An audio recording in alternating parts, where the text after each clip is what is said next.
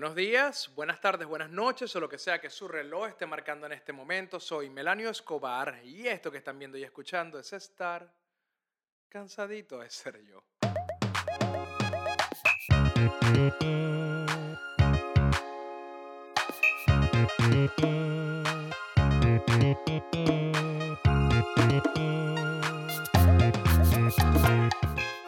Que el cansadito pasado me traje a Pedro Fajardo, que fue el director de arte del semanario Urbe, el responsable de darle forma y visión a todos los artículos que pasábamos escribiendo horas y horas para presentárselo a todo el público. Y además es el director de arte de muchos artistas famosos y ha trabajado con nombres muy grandes como Bad Bunny, por ejemplo. Y ahorita se acaba de ganar un Grammy, que eso es una de las cosas como del epicentro de la conversación del cansadito pasado. Pero dentro de todo lo que fue recordar, lo que pasa es que cuando tú invitas a tus amigos al, al podcast y no es como una entrevista de personalidad, porque esto no es portada, ¿me entiendes? Esto no es una entrevista de personalidad cuando te invitas a tus amigos, vienen muchos recuerdos y vienen muchas historias que se salen del tema principal. Yo quería entrevistarlo por el tema del Grammy, que me parecía increíble, que, o sea, yo lo dije en el, en el episodio, cuántas veces no me le he echado de que tengo un amigo que se ganó un Grammy. De verdad es algo increíble. Pero dentro de toda la conversación que tuvimos en el cansadito, una de las cosas que más resaltó fue hablar un poco sobre dónde están todos los que hicieron vida dentro de Urbe, por ejemplo. Y eso es algo que me hizo pensar al mismo tiempo de que ninguno de nosotros realmente viene de ninguna casta, de ninguna familia de millonarios o de alguna familia, no, es un tema de dinero, de una familia que estuviera bien conectada en medios de comunicación. En lo personal, yo soy hijo de abogados y mis padres, ustedes han visto los episodios, los que los han visto, Saben que inclusive, aunque fuesen abogados, nunca tuve realmente una gran relación con ellos en, en ese tema de, digamos, profesional y de crecimiento personal. Fue muy difícil, más bien, que ellos aceptaran el tipo de vida que yo había decidido llevar. E inclusive después de involucrarme con todo el tema del 2014, fue bastante difícil en muchos aspectos que ellos dieran el visto bueno a lo que estaba haciendo por muchas razones. Unas ideologías políticas, otras que sentían riesgo de que yo me estuviera exponiendo. En fin, nunca congeniamos en ningún plano y no me ayudaron de verdad a ingresar en ningún tipo de espacio en medios de comunicación. Y eso es una historia que se repite dentro de todas las personas que hicieron vida en Urbe. No vienen de colegios de nombre famoso, tampoco estudiaron en grandes universidades con una preparación muy específica, no es que fueron para Harvard, nada por el estilo. Y todos son exitosos hoy día. Y el invitado que tengo hoy estudió conmigo en la misma universidad, una universidad que realmente para graduarte tiene que ver mucho, mucho, o por lo menos para graduarte con conocimiento tiene que ver mucho lo que tú hagas por ti mismo y por tu carrera, más allá de lo que la universidad te ofrece. Es una universidad que tiene cosas positivas, pero que tiene muchas negativas y realmente la formación que te que te estás pagando ahí, que estás comprando, no es la mejor. Y él estudió conmigo ahí. Es el invitado de hoy. Pero primero quiero agradecerle a las personas que hacen posible que Cansadito de Ser Yo llegue a la pantalla de sus hogares mia.poncakes en Instagram, los cupcakes con el sabor de Caracas puestos en Miami. Y si quieres comprar en Caracas con la variedad de la Florida, simplemente sigue a la tienda Fantasma. Si quieres memes directamente en tu celular, Meme Bar en Telegram. Si los quieres en Instagram, Meme Bar en Instagram. Si quieres apoyar el podcast, simplemente patreon.com slash melaniobar. Y si te gusta lo que estás viendo y eres seguidor del, del, show, del podcast, lo que sea, simplemente dale like al video, comparte, eh, suscríbete, manda mensajes y todas las cosas que hay que hacer en el mundo de YouTube. Anyway, el invitado que tengo hoy está en los Estados Unidos porque está haciendo una gira de comedia. Pero nosotros nos conocemos desde hace muchos años y además que no era solamente el hecho de estudiar en la misma universidad y coincidir en un par de clases, sino que nuestro interés principal, que siempre fue la música y sobre todo el rock, nos unió en muchos espacios. Es por eso que ahora que está pasando por los Estados Unidos, va a estar con nosotros hoy en Cansadito de Señor, el Señor, el Cansadito del Señor, el Señor Manuel Ángel Redondo. Bienvenido. Bueno, como les dije, me traje a un compañero de clase, Manuel Ángel. Manuel Ángel Redondo, ¿cómo estás, brother? Bienvenido a ¿Qué es lo que es? Gracias, gracias por la invitación. Sabes que soy usuario frecuente de este podcast, me lo vacilo bastante. Y bueno, gracias por permitirme eh, lavar ropa en tu casa, por invitarme en un Shake Shack el otro día y por todas las atenciones recibidas en la ciudad de Miami. No, por favor, y si yo soy el embajador de Miami ahora que vivo acá, algo tengo que hacer, marico. Yo creo, yo creo. Mira, si Víctor Cámara estuvo nominado, estuvo, perdón, como posible candidato. Él fue candidato final, fue, fue, fue, fue votaciones, solo que perdió, ok. Bueno, no si fue candidato Víctor Cámara del Doral, oye, yo creo que tú puedes llegar a lo mismo. Coño, tú sabes que mi sueño, Doral. Mi sueño era, pasa que Montalbán. Tienes más crédito político, sin duda, que Ah, bueno, eso sí. empezó por ahí. Lo que pasa es que la gente está acostumbrada a que porque si fueron famosos en algo, ya están capacitados. Sí, totalmente. Bueno, para hacer política. Le funcionó a Schwarzenegger, pero... Oye, el presidente que acaba de salir, compadre, también. Sí. Bueno, sí, ¿verdad? Sí, si te pones a No, no, pero el tipo era un gerente al final del día. Yo creo que ese fue el cuento por el cual se mete. Tú me vas a salir con esa, con el de que Trump era un gerente. De verdad, vamos a empezar este podcast. Mira, tú sabes que una de las vainas que yo estaba conversando con Pedro, que Pedro Fajardo, lo hablamos fuera de cámara, Pedro Fajardo, él también lo conoce, ¿sabe quién es? Él trabajó conmigo muchos años en Urbe, como les dije, y una de las conversaciones que salieron, Marico, era que todos los que estuvimos en Urbe no tuvimos como una educación formal reconocida, o sea, una institución reconocida o en algún sitio de mucha calidad, sino que más bien era como que cada quien estudió en el pedazo del liceo de su cuadra y de ahí en el que pudieron resolver los papás de uno, ¿no? Que te metían en un colegio privado, pero, ¿sabes? Como Coño, sí. Privado porque se pagaba. Privado porque había un pago mensual que había que hacerse. Así fuese simbólico. Sí, que nunca se retrasaba porque, bueno, era un Marico, ¿tú sabes que me hacían burda en el colegio? Mi papá, mi papá fue muy irresponsable. Entonces, me hacían, marico, esta me la, qué maldito, huevón. Ahora, ahora, que me acuerdo, eso no se hace, pana. Yo menos mal que nunca me he atrasado con los pagos de los, del colegio Alejandrito. Pero eso no se hace, colegio, aprende. Ay, yo sé que te hicieron. A ver, Mamá, huevo, había una, había una libreta que la sellaba el colegio. ¿Sí te acuerdas, no? Qué vergüenza. marico, que decía que sí, enero, febrero, marzo, no sé, todos los meses, huevón, y los bichos te ponían un sello cuando pagabas.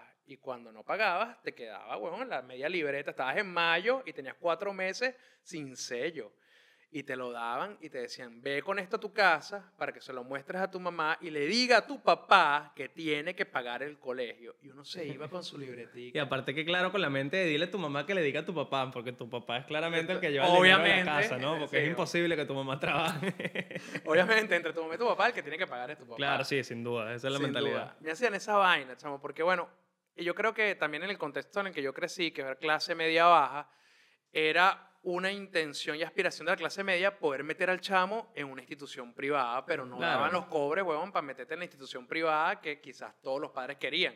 Esos colegios que, que han acomplejado a media Caracas y que todavía a los 35 años están diciendo de qué colegio vienen, yo nunca tuve acceso a ninguno de esos colegios, que si Cristo Rey, que si el Peñón, que si el San Ignacio, que son colegios muy, muy buenos. Que se creen que son como las casas de, de Harry Potter, ¿sabes? Como que tú eres Slytherin, yo soy Humble, que todos tienen como son todos como unas pequeñas sectas no, y caraqueñas. Y arrecho que la gente lo dice como si fuese Harvard sí, ¿no? Como que, ay, sí, marico, porque tú sabes las, las gaitas, las gaitas el ¡Las gaitas! Yo nunca tuve gaita. No, es que yo creo que esa es la principal diferencia entre un colegio cifrino y un colegio marginal, es si tuvo gaita. Si tuviste gaita, hermano, colegio cifrino, ¿y para dónde agarras? Yo no tuve gaita, lo que tuve fue comparsas de carnaval. Y matinés de changatuki. Y matinés, claro. claro que se hacen sus sendas batallas. Que arrecho los viernes que te permitían venir con ropa casual.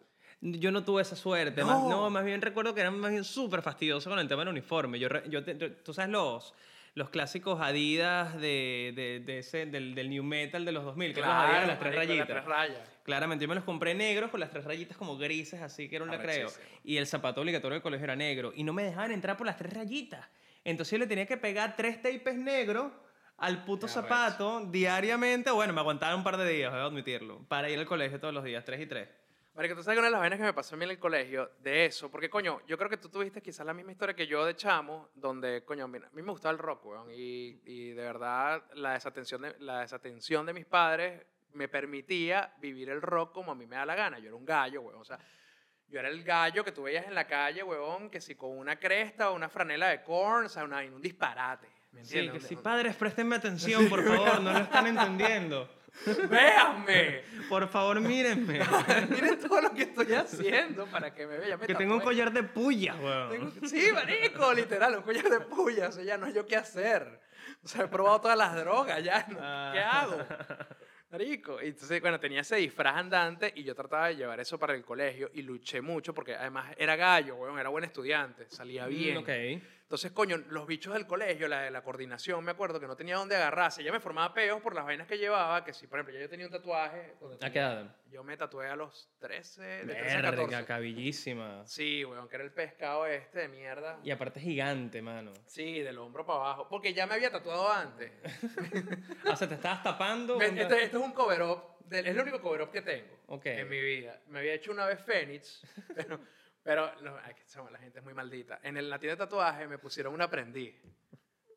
Me pusieron un aprendiz a tatuar. Chamo, y que más barato. era nefasto, ¿no? Marico, era una y- Fénix, pero tenía el pico como, un, como una, una sonrisa y parecía un Pokémon feliz. No, y aparte muy responsable, ¿no? Esa tienda de tatuajes que Sí. tatuó el chamo de 13, supongo, 12 años. Tenía 13 años y ya de 13 para 14, cuando sanó el Pokémon, pues ya no le decíamos Fénix, sino el Pokémon, me hice esta mierda y obviamente la camisa del colegio no me tapaba. Me obligaban a comprar XL, weón. Para que me llegara la camisa como por acá para que no se viera. Y entonces me iba en Converse. Y no se podía porque el Converse tenía Sí, la recuerdo. rayita blanca. Entonces me ponía la, la correa de cuadro. Nunca- Tampoco, no, pero nada, eso se podía. Tú estás, tú estás hablando de un libertinaje que en mi colegio jamás se vio, chico. No, sí, era Montalbán. Era, Sí, pero y hablando de la, de la vergüenza con la, con la falta de pagos, eh, afortunadamente yo no voy a echarle paja que mi papá me fue un tipo muy responsable con sus tiempos de pago, nunca me hizo pasar pena, pero recuerdo un año en un colegio en el que estuve, en el que diariamente pasaba la asistente como de dirección y se paraba e invitaba a los morosos a pasar un momento a la oficina del director. Entonces decía, Escobar, Redondo, Rodríguez, te va, por favor, acompáñenme todos los días, de lunes a viernes hasta que tú no pagaras. Y tú ibas a la oficina del director y decías, mira, por favor, un, un speech, un speech a nosotros que no le debíamos A los plata. alumnos. Sí, eran nuestros papás. Por favor, ustedes tienen que estar todos los días, todos los días, de lunes a viernes hasta que, hasta que pagaran. Entonces tú sabías cuáles eran los morosos, porque todos los días los morosos iban a las Mierda. 7 y cuarto que entraban, de una iban a la oficina del director a aguantarse su Marico, pero ¿qué clase de nazismo es ese? y no quería ponerle esta capa, pero la voy a revelar acá. El director claramente era un, era un, era un cura, era un padre y era un colegio católico. Entonces le metían ese speech, ¿no? Como que no, porque Dios aquí estamos y que bueno, vale. Y porque Dios no tiene para comprar qué, huevón. Así que Dios no tiene para el Baja vino para el de pesebre. la sacristía. Para- Sí, chaval, Qué fuerte. ¿Y qué hacías tú cuando llegabas a la casa? Se la tenías que decir. No, esto No no, te no, no, pasó. no, no me, no, me pasó una, dos, tres veces. O sea, nunca fue tan humillante como ya el chalequeo que le tenían a, a los que eran constantes que tenían que, marico, tú tienes seis meses yendo ya a la oficina del director todas las mañanas. Ah, a mí sí me, yo sí me sentía burde mal porque también hacían como una especie de acto para entregarte la cartulina esa con los sellos. O sea, no era, una- no era un acto como, no, como, no era como cantar el himno. Pero sí te llamaban, huevón. O sea, tal cual así por los apellidos y te reunían a los carajitos en una filita, les iban entregando su cartoncito. O sea, era un caminar de la humillación. Para que tú llevaras esa tristeza porque te iban matando el alma de niño. Claro, te iban- y aparte te iban metiendo en un problema de sistema educativo, financiero, deudas, pagos, mensualidades, que tú es que sí, bro, tengo 10. Sí, marico, la única tensión que yo consigo, similar que me haya pasado durante mi adolescencia e infancia, sobre todo sobre la infancia, fue cuando mis papás ya estaban separados y mi papá estaba saliendo con un culo. Y mi papá me, y mi papá me decía, no le cuentes a tu mamá de que salimos con fulana. Y cuando llegaba a la casa, mi mamá me preguntaba si mi papá había salido con fulana. Ese Ah, pero con nombre y apellido, ya tenía, con esta, con esta mi mujer. mamá, la- mi mamá lo- lo tenía súper pillado. lo tenía precisado. Sí, marico, y eso que no existía incómodo. Facebook ni nada, bueno, eso era pura psicopatía, ¿sabes? Perseguirlo con el carro, con el Ford del Rey, por las tascas del centro. Qué cabilla, ¿no? Es arrecho, weón. Entonces, coño, de la vaina que no tuvimos una educación como realmente dedicada a nosotros, porque además, ¿con cuántas personas estudiaste tú? Yo estudié con muchas. Eh, sí, yo recuerdo haber estado en, en salones de promedio al menos 40 chamos, ¿no? Ajá, Era- ¿dónde que, era, era? que era un salón bullicioso y estoy hablando como un promedio. Recuerdo que siempre había o un poco más, un poco menos, pero recuerdo haber tenido salones exagerados de quizás 50. 50 chamos en un salón ya es un, ya es un show, ¿sabes? ¿no? Un Y varias concierto. secciones. Varias secciones, exactamente. Además, varias o sea, secciones, sí, sí, sí. que sí, el número 14 de la sección B. Sí, sí, sí. Yo, yo, y es lo que, y es lo que comentábamos un poquito al principio y creo que es para donde quieres dirigir la, la conversación, que es el hecho de, de, de haber tenido la suerte de, de realizar ciertas cosas a pesar de haber tenido una educación que yo lo he dicho abiertamente en el pasado y lo puedo reiterar ahorita, quizás sin mencionar eh, institutos a menos que tú quieras. Eh, si quieres, si quieres ¿Sabes qué? demasiado. Claro, marico. Bueno, pero eso, yo, yo creo que mi educación, y no solo la universitaria, que fue la época en que coincidimos, sino mi educación eh, en, en bachillerato e inclusive en, en la escuela primaria, fue tremendamente mediocre. Y la recuerdo con, con, con ese feeling de, de saber que es algo que ni siquiera desearía para mis futuros hijos. Totalmente. Yo no quiero que mis chamos pasen por lo que yo pasé porque realmente me sentí Mm. desatendido. Y además que pasé muchas vergüenzas, Sí, y, en, huevón. y en mi caso no, no culpo tampoco a mis padres porque eran colegios no, promedios. lo de hecho, Y no, y te digo, colegios buenos dentro de las posibilidades que había y de las que se, de las que se presentaron. Yo recuerdo que hubo un año en el que mi papá me quería meter, a esto lo puedo decir, pues me, me parece cómico, en un colegio que se llama Lino de Clemente, en la California, que hermano, sos un retén, compadre, ustedes me van a disculpar. Entonces, esa fue, era una de las posibilidades y terminé en otro, ¿no? Entonces, lo, lo que quiero decir es que, sin ser incluso lo, lo- lo peor, eh, se, se pasaban cosas raras. Pero en fin, lo, lo que voy a decir es que eh, tuve la suerte, en mi caso, de no culpar tanto a mi familia porque no, fue el- el- no era la peor opción en los institutos en los que estudié, en la, en la educación primaria y secundaria, al menos en la que tuve, estuvieron directamente involucrados. Este, y sí, básicamente es... Pero, a ver, a ver, yo sé que mis papás hicieron lo que pudieron, realmente, porque además mi papá tenía tres hijos más. Mm, Marico, no me quiero imaginar la pela. Y de otros matrimonios, ¿sabes? No, era entre- no es que son mis hermanos que estaban en la casa, era que estaban en otras casas con otras mamás y otros peos que tenía que lidiar mi papá, weón. Esta pidiendo, la otra pidiendo. esta, Sí, tu papá estaba en alta, tu papá Sí, estaba en alta. Me iba a deber cuatro meses, weón. Más Sí, bien, sí, más bien demasiado, marico. Pues mi mamá no pagó ni uno. Nunca. Yo- y era un peo de venganza, ¿sabes? Claro, tiene que pagar el colegio. Tiene que pagar, No, yo no, no tuve esa situación en, en- en casa, pero en, en los institutos en los que estudié, es lo que, lo que iba hace rato, era eso. Recuerdo haber tenido profesores tremendamente mediocres, que eso nos lleva también a una discusión de, de la- de las razones por las cuales están ahí, ¿no? Y en lo que es el sistema educativo, el poder adquisitivo de un maestro promedio y demás. Pero eso no es la culpa del chamo tampoco, ¿no? No es la culpa de Ni era uno. culpa mía, ¿no? Coño, cuando yo me inscribí en la universidad, que eso era una... Mira, a ver, Aquí, ajá. Primero, primero, no, no, bueno. Ay, no, no. Ay, me da paja. Porque hay gente que, que- hay gente que Ah, tiene pero- sueños. Hay gente que tiene sueños y se inscribió ahí con esos sueños. No, que pero, esto bueno, le al sirva. final es un título, hermano, o sea... Sí, exacto. No, porque Sirve para validarlo, una que cosa. esto le sirva. Yo, primero les voy, a, les voy a explicar una vaina. Yo tenía mi grupo de amigos. Cuando tú creces rockero en una zona que no es muy rockera, que es más que nada malandra, tú te apegas mucho a tus amigos. Es una forma de sobrevivir. Es una forma de, de crear algún tipo de clan donde no te vayan a joder y si te joden, por lo menos tienes para dónde correr y pedir ayuda. Entonces yo me pegué mucho a ellos. Yo tenía la oportunidad, mamá, de estudiar en la católica, que me quedaba... A dos cuadras. Mamá, huevo, a dos cuadras. A dos cuadras. Y yo me fui a estudiar para la Santa María. Literalmente, Literalmente. el otro polo de la El ciudad. otro polo. Yo tenía que agarrar dos metros, transferencia, camionetica hasta La Paz. O sea, camionetica en la, en ¿tú la California. pata? Claro, Marico, huevón. la camionetica que salía ahí del pegado de, de Campo Rico, la California, Marico. a la Santa María, es básicamente la- una, una línea del infierno. Una línea del O sea, infierno. era horrible. Y había una más satánica que... Si no te atracaban, ese, si no te atracaban, cada vez que hacías la fila, no, no es que no estuviste ahí. ¿Cómo te Marico, atracaron? Ay, coño, qué raro. Afortunadamente No fueron los nunca me muchachos. atracaron, nunca me atracaron, pero viví cosas súper, súper horrorosas. Me acuerdo que una vez yo hacía transferencia, a veces yo me iba en camionetica, pura camionetica, no usaba el metro. Me iba de mi casa en camionetica al silencio, me dejaba en la Plaza Miranda, ahí tenía que caminar hasta la iglesia de no sé qué huevo detrás del Saime, que salió una camionetica directo para Santa María. Ah, bueno, ok. Ajá. Ok. Pero en el trayecto donde te dejaba una y llegaba la otra, yo llegué a ver, huevón. ¿Te acuerdas cuando estaba? No, primero ahí me fumé mi primer rumba. Ok. Un Ah, cigarro- claro, el cigarro ese barato que El salió. cigarro ok. que era como el, el cebo del cebo del cebo del cebo de la Belmo. Sí, sí, yo tenía un tío alcohólico, así que lo de, está- Ah, estoy familiarizado, estoy familiarizado con. Sí, no, totalmente. O sea, porque además era lo más barato. Entonces, bueno, Claro. un rumba. Bueno, en ese camino no solamente aprendí a fumar porquería, sino que hubo una época donde estaban quemando a las personas sin techo, a los indigentes. Había un psicópata suelto en Caracas. Creo que recuerdo la época. que sí, fue sí, muy sí. loco, huevón, que fue un tema, era un tipo, Sí, era sí, un sí. asesino serial en Venezuela que estaba quemando indigentes. Y yo vi a uno de los indigentes que quemaron vivo, todavía estaba vivo mientras lo atendían los bomberos. Eso fue más o menos a las 6 de la mañana mientras yo emprendía mi camino al gran y maravilloso mundo de los conocimientos en la universidad. Sí. Del aprendizaje. Del aprendizaje. Qué belleza. Entonces, coño, haber estudiado ahí. Ah, bueno, el consejo era, que eso fue lo que empecé a decir hace rato, es que no sigan a sus amigos. Sigan lo que ustedes necesitan y lo que les caiga mejor. A mí me hubiese aliviado muchísimos problemas meterme en la Católica y no en la Santa María. Pero me fui en la Santa María porque todos mis panas se inscribieron allá. Entonces yo, Mm. obviamente, yo dije, bueno, pero ¿para dónde voy a correr? ¿Para un mundo nuevo y desconocido donde todo es oscuro y tenebroso? ¿O voy para este lugar ¿Dónde están mis mágico? padres que me ¿Dónde puedo resolver? amigos? Me puedo No, y guardaste un par de colas, me imagino, de vuelta para no tener que agarrar camionetica. Habían sus factores de Todos éramos positivos. Sí. Ah, Entonces, coño, pero nos acompañábamos por este hermoso trayecto del metro y la Claro, camioneta. janguearlos juntos.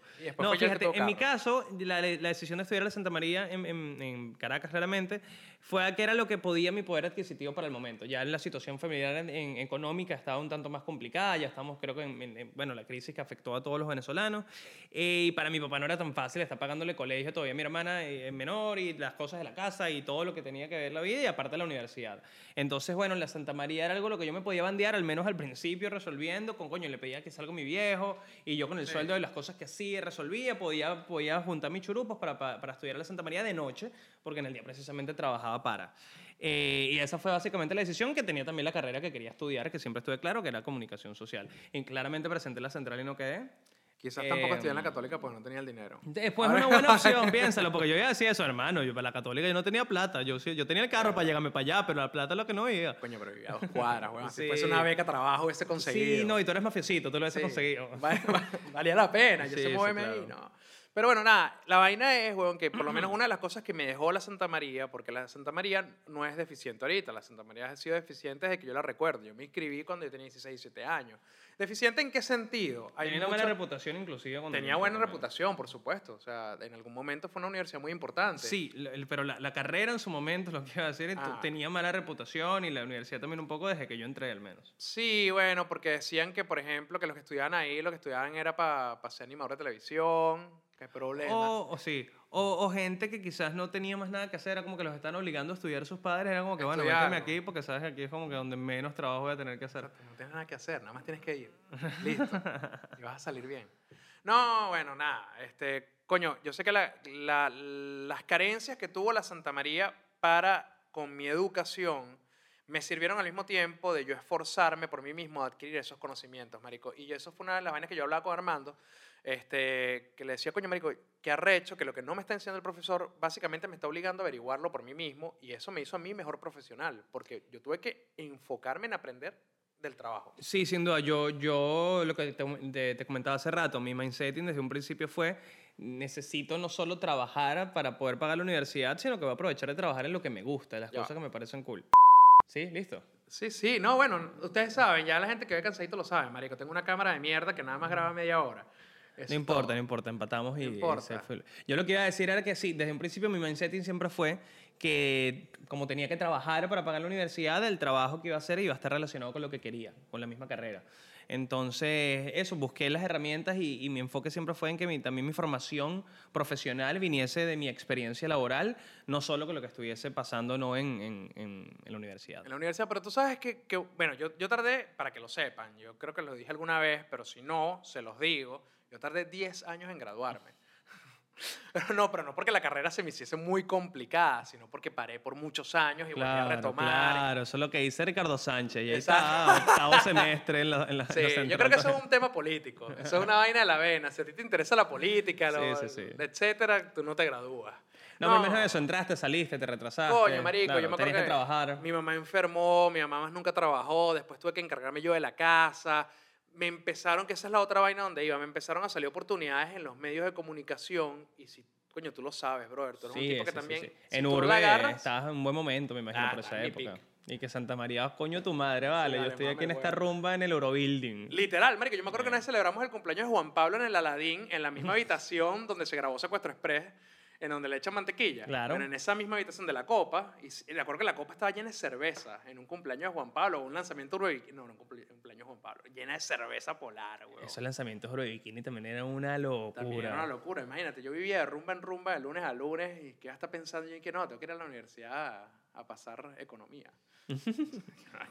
Sí, no, en mi casa también venía muy, muy de la mano con el tema del trabajo. Yo también me tardé en graduarme, creo que en los 10, eh, habré empezado como en el 2009 y me he graduado como en el 2015, o sea, un poco más de los 5 años, ¿no? Como 7 años más o menos. Eh, pero fue en eso, por la, por la chamba. A veces tenía los horarios muy comprometidos porque entonces empezaban los eventos en la noche y yo tra- eh, trabajaba- también perdón, estudiaba en la noche, entonces chocaban. Eh, recuerdo que también eh, en cuanto a, la- la- para, para, que, para hacer una crítica como muy directa también a, a lo que es el, el- esas carencias educativas que teníamos, yo recuerdo que habían materias que no servían para nada y que yo decía, ¿por qué tengo que cursar esto? Entonces las, de- las delegaba por un poquito, las, las dejaba atrás y después, bueno, me prelaban y tenía que cursar un solo semestre para ver una o dos materias. Entonces, bueno, yo cometí también varios errores quizás estratégicos a la hora de sacar la carrera más rápido, pero de la mano Sí. iba trabajando y, y, ah, creciendo mi formación profesional con la chamba. Tú sabes Entonces, que yo hice lo- también esa vaina, weón. Yo tuve muchas... Mira, se escucha un ruido de fondo, es que no es mentira. Manuel Ángel está lavando ropa aquí en la casa. Entonces, Gracias por prestarme tu... No, de nada, no, porque me mi- agradezca. En mi Airbnb solo se puede grabarlo, se puede lavar, perdón, los domingos y el domingo estaba co- comiendo Shake Shack con- contigo, entonces bueno, tampoco la ves. Tampoco lavaste. Disculpa por no dejarte lavar y bueno, de nada por dejarte lavar. No hay problema. Otra de las vainas que yo tuve que hacer, huevón, por hacer la misma que hiciste tú de estar no parándole bola a una materia, una cosa, es tener que hacer verano. Entonces, yo pasé los Ah. últimos dos años de carrera estudiando non-stop para terminar de Pa' sacar esa esa mierda. vaina. O sea, estaba desesperado por tener un título y no tener nada que ver con la, con la universidad. Bueno, que si nada. los tiempos te dan, me parece que es una estrategia súper válida. Y, la- y los cobres también, porque eso era para unas lucas. Pero Coño, sí, pero al- al- realmente mi economía no estaba, en ese momento ya, para cuando yo decidí terminar la universidad, mi economía estaba bastante bien como para poder costearme un verano, Claro. sin peo. Entonces metía No, y dos también materias. recuerdo que esos veranos eran que, que si vamos a condensar toda esta clase que, En un debería, mes. que debería darse en un semestre que termina siendo como cuatro meses porque nunca es semestre, te la vamos a condensar en dos sábados. No te preocupes, vente para acá y resolvemos este pedo. ¡Tú ven! Si tú ven, tú ven aquí, hablas con el profesor, firmas una lista. Sí, tú ven, tú ven y haz. Y Sí, listo, loco. De verdad que, que eso sí me sirvió muchísimo para terminar la carrera cuando ya estaba desesperado por terminarla. Pero lo que voy es que, coño, que no importa cuánto tiempo te toma, no importa, no importa lo que te of- ofrezcan o te dejen de ofrecer. Yo creo que lo más importante es lo que la universidad te deja de ofrecer, porque es tu momento de brillar. Es tu momento de tratar de, de encontrarlo por ti mismo y de destacar por ti mismo, que eso fue lo que me tocó a través del trabajo. No, y que si honestamente te queda pequeña, bueno, entonces tú vas a ser un huevo pelado y vas a sacar las mejores notas, o no te va a importar resolver hacer un trabajo de manera sencilla, no debe ser tan costoso ni laborioso para ti, me imagino. Coño, brother, yo sacaba, yo sacaba muy buenas notas en la Santa María Yo, yo las materias me vacilaba, y con los profesores que me y vacilaba. era porque me gustaba. En, en otras era eh, irresponsablemente directo con, con, con el resolver y ya. Que- Háblame de Bond. Luis Bond. Luis Bond, nah, Bu- Bueno, buen profesor, por eso. Súper no, buen no- no, yo no profesor. a meter a, a todos en el mismo saco, sino que habían, eh, tuve contados, eso sí, con los dedos de una o, do- o dos manos máximo a los profesores que recuerdo que de verdad valieron la pena en, en mi formación académica, al menos en la universidad, y Luis Bond es sin duda uno de ellos. de- daba eh, de cine, si no me equivoco. Cine, cine. guion, guion de cine. Guión, y- cine. No, y de hecho, es tan buen profe que adicional a, la- a las clases que yo llegué a ver con él en la Santa María, en un momento vi clases de, de guion con un grupo más pequeño en, en un, en un taller que Aparte. hizo. Sí, aparte, aparte de lo que era la, la- la Santa María. Bueno, Muy tú sabes que a partir de la clase Personaje, de un personaje. Personaje, personajazo. ¿Usted se imagina un chamo? Porque profe. además es un tipo joven, es un tipo joven, tipo los estudiantes que están en su clase. Entonces llega este carajo con un sobre todo, ¿me entiendes? Con un bastón, con unos No. lentes oscuros de día, de día y de noche. O sea, es todo el día con los lentes oscuros y te dice, bueno, soy Luis Bond. Coño, un personaje. Y te voy a enseñar de cine. Pero tú sabes que yo a partir de esa clase fue que yo entendí cómo funcionaban las películas. Y ahora sé, hay una vaina que le recha mucho a Andrés, huevón, que es que yo adivino para dónde va una película. Sí, claro, es una de las cosas que te enseña Bond. De, de hecho, se basa mucho en eso. Es la- que se va a la- hacer eso. Entonces, no, es- no que yo adivino, ni es que soy un genio, ni es que tengo poderes de, de predicción, es que te enseñan técnicas básicas de cómo armar una historia, tú sabes para dónde se va el personaje. Claro, y bueno, en ese tipo de, de, de- de clases o de materias me lo vacilaba mucho más y le metía como más, más Claro. interés, que eso también eh, da mucho de, qué hablar o de qué pensar de cada profesor, ¿no? De que Y le además, qué sepa bonito meter Bond que se vio con su iPad, ¿no te acuerdas? Hacía Con Claro. su iPad y lo pegaba al videobeam, te armaba toda una clase. Y pariendo con lámina. ese videobeam Y que había que pariendo. bajarlo, un peo. Sí, sí, sí, totalmente. Pero bueno, también recuerdo profesores de radio, por ejemplo, que su, te- que su entendimiento de la radio era decir, bueno, vamos a leer todos un poema, pero tienen que voltear todos los pupitres, ni siquiera es que la persona se pare atrás y lo leas atrás, no, no, hay que voltear arrecho, todo- verdad! Hay que voltear todos los pupitres del salón Para que no lo vean y se cree el efecto de radio. Y que no, mira, hermano, pero de verdad ¿Por qué no te volteabas tú? De verdad, muérete. O lo que sea. No tenía nada de sentido. Aparte que leer un poema frente al, salón me parecía como... aparte era una evaluación importante, que tomaba como tres clases la vaina. y, y, costaba mucho. Era como 30% de la nota. Sí, me acuerdo que era como el trabajo final. Yo también vi la clase con él. También recuerdo cosas muy, muy jaladas de los pelos. Y tú sabes que él tenía mi número. Él tenía mi número de teléfono, no sé por qué, él me lo pidió una vez y todos los mensajes de texto, no voy a decir el nombre, pero todos los mensajes de texto no, terminan, tienen una firma predeterminada. ¿Tú te acuerdas cuando los mensajes de texto le podías poner una firma? Claro. Bueno, y decía keep in touch. y, creo que este pana no, no, fue como, yo creo que fue como candidato a concejal que sí, en los valles del tuyo, una vaina súper rebuscada, bueno, en fin. Bueno, vota por eh, mí, keep in touch. Sí, sí, sí, sí, sí. Pero eso, e, e incluso recuerdo de mi entorno académico, em, bueno, estamos hablando de la Santa María, pero para que no todo quede ahí, pero en, en, bachillerato recuerdo también que era muy conocido, y esto habla un poquito también del sistema y de las carencias que hay, el tema de, bueno, ni, ni, tanto en la universidad, no voy a decir que en la universidad, pero en el colegio y en ese entorno muy conocido el tema del soborno para graduarte. Ah, claro. Era súper no, super, eh, accesible y común para todos los estudiantes, al menos que yo supiese, ¿no? En mi entorno, de, no solo mi colegio, sino los colegios de mis amigos. Yo creo que era un cuento repetido. A este tipo le llegas con dos botellas de Buchanan, brother, y, y, ya, ya listo, y tienes el año. O sea, no importa que haya sido un maldito todo el Yo nunca tuve la necesidad. Nunca tuve la necesidad. yo tampoco, afortunadamente. Pero sí vi. Lo vi. Claro. Lo vi. Vi personas llevar botellas. Y no solamente botellas. Vi también y lo escuché de la voz de las personas implicadas en intercambio de seducción por notas. Uh, ok. Pero, pero en... Pero desde el estudiante al profesor. Claro, obvio. ¿Y desde... pero desde el colegio o estamos hablando de universidad? Ah, universidad. Ah, en el colegio no. No, no, en la universidad. Sinceramente vi, vi cómo se intercambiaba cuerpo por nota. Así mismo. Sí. Sí. Oye, qué cabilla. Y es muy impresionante. A mí me impresionaba mucho porque eran personas que realmente estaban voluntarias, y no estoy hablando de mujeres, este, así mismo, no estoy hablando de mujeres, estoy hablando de hombres, que estaban muy, muy eh, dispuestos a entregar parte de su cuerpo y alma a cambio de un 10. Sí, brother. De un 10, coño, pero ni siquiera. Un 10, no, pero, pero, dame un 15, dame un 20, vamos a subir ese promedio, 10. Bueno, yo no sé si después, de, si después del intercambio subió esa nota, pero por lo menos estaban apuntando un 10 para pasar la materia. y, hubo la oferta. Ahora no sé si se lo aceptaron. Pero la oferta del intercambio estuvo. Sí, pero yo creo que también las personas que tienen algo de responsabilidad en sus cabezas, como tú, como yo, como las personas que a pesar de todas estas carencias locas que hemos hablado, han, logrado seguir con, con, carreras profesionales exitosas en lo que se dediquen, creo que también queda de uno eh, muchísimo de, de, tu educación y muchísimo de, de, lo que quieras formarte, ¿no? Me refiero a que a veces hay temas cosas de los que tú mismo te puedes ir a investigar. Aparte que creo que los que nos dedicamos a la comunicación tenemos que estar siempre absorbiendo absorbiendo conocimiento porque todo está evolucionando todos los días. No, Entonces, te quedas pegado, te quedas pegado. Entonces creo que todo lo que, lo que a lo que llevo es que creo que también queda de nuestra parte ir aprendiendo, ser autodidactas en la medida de lo posible con todo lo que, lo, que se pueda, ¿no? Vivimos también en la era en la que en YouTube encontramos tutoriales hasta de cómo ir al baño. Total. Entonces, sí, entonces creo que podemos aprovecharnos de eso desde, desde temprana edad eh, y llegar como más, más preparados que nunca, no solo a los puestos de trabajo, sino hasta las mismas instituciones académicas que tengamos que, que seguir por un papel, ¿no?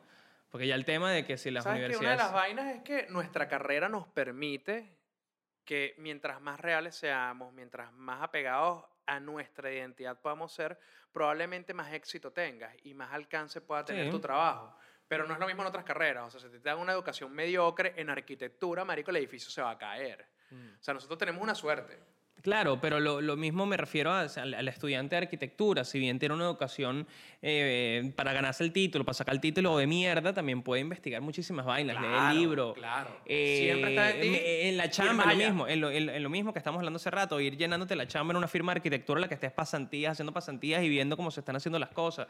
Es decir, también hay muchos aristas que dependen de nosotros, más de la institución de turno que nos haya tocado por X razón de la vida, porque estaban tus panas o porque te salía más barata. Estoy completamente, marico, es muy arrecho, estoy completamente de acuerdo, porque una de las cosas que aprendí, sobre todo en el tema del activismo y cuando me empecé a moverme en esferas de personas de muchos países donde estábamos congregados para hablar problemáticas de diferentes países, valga la redundancia, de temas de gobiernos autoritarios, de dictaduras, de todo esto. Yo veía personas que se habían graduado de Harvard, veía personas que se habían graduado de Oxford, que tenían que si maestrías en no sé qué vaina, sea, estudios arrechísimos en casas muy famosas, pero que no conectaban con el sentido práctico y real de lo que es vivir en una dictadura, porque solamente la han visto en un libro, por ejemplo.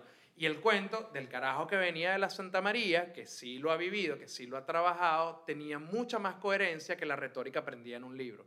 Entonces ahí es donde tú te das cuenta que queda más del profesional generar ese nivel de entendimiento de un tema y poder explicarlo mejor que lo que te puedan dar en la universidad. Y que también vivimos en un, en un momento en el que tenemos acceso a todo tipo de historias, historias de éxito y historias de fracaso, de, desde pendejos como nosotros hasta de grandes eh, empresarios, comunicadores, artistas, lo que sea.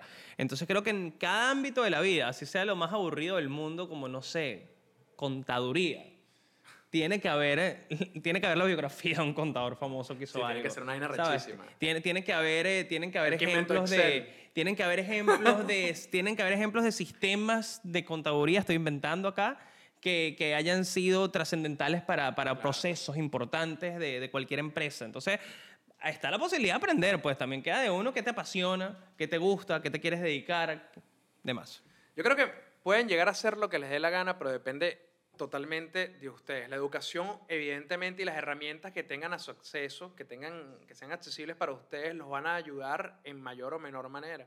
Porque si tú tienes una capacidad socioeconómica para entrar en ciertos círculos, te va a ir mejor, evidentemente. No, sin duda alguna. O sea, eso eso no, no hay duda. Pero sí queda mucho de la persona, porque hay gente, huevón, que tiene súper recursos, marico, y no hace nada con ellos porque no tiene la voluntad, porque no tiene el interés o porque no tiene capacidad de poner sus metas claras para aprovechar esos recursos e impulsarse. Y hay personas que vienen de cero, que vienen de la nada, marico, Junior Petare, JR Petare, perdón, no es Junior Petare, JR ey, Petare. Ey, ey. Sí, casi me equivoco. JR Petare, bro. con Don JR Petare. A mí me parece que es una vaina súper admirable. Es un genio, huevón. Es un genio que carajo viene de abajo y, y el otro día puso una foto y que me puedo tomar un café en Nueva York y uno en Barlovento.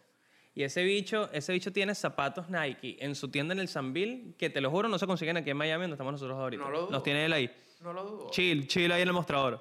Y ahí está. Él no tuvo el acceso a los recursos que muchas otras personas quizás tienen y no tienen ni la capacidad de abrir una tienda. Y este tipo ha creado un imperio del Sí, tema de los zapatos y, y se ha metido como una serpiente dentro de todos los ambientes que tienen que ver con el mundo. En la NBA. O sea, el tipo en la cancha, mamagüevo. ¿Me entiendes? Sí, no siendo foto con LeBron, foto con, todo. Kobe lo- Bryant, paz descanse, hecho sí. ¿Sabes, coño? Sí, sí, sí, muy cabilla. Muy cabilla. Sí, es lo que estamos hablando. Queda de, de que de cada quien nutrirse de las herramientas que sean necesarias y tener mucho olfato. Hay muchos factores que conducen a eso tan, tan poco tangible que se llama el éxito, ¿no? Eh, de, de- de tener el olfato de saber llevarte bien con un entorno en laboral. ¿Y ¿Qué coño es el éxito, no? Sí, no, también es algo, por eso digo que es como poco tangible, es como, es muy el arenoso el término, es como que, bueno, ¿qué estamos hablando? Pero para sentirte feliz, pleno, lleno, para ese tipo de cosas que creo que están relacionadas al, al tema del éxito, hay muchos factores, pero uno tiene que estar acá, ¿no? En, en seguir evolucionando, aprendiendo, absorbiendo, eh, nutriéndote más allá de lo que, de lo que tengas en tu, en tu formación académica profesional. Ya saben, muchachos, no importa en qué universidad de mierda estudien, lo importante es que estudien. que le echen bola. Gracias, Manuel Ángel, por haber estado encansadito de ser yo. Si siguen escuchando una cosa ahí es porque ya están como en el ciclo 3 de lavado, se están ese poco interiores dándole vuelta. Y tenemos que ponerse acá. Oye, todavía falta un rato. Chao.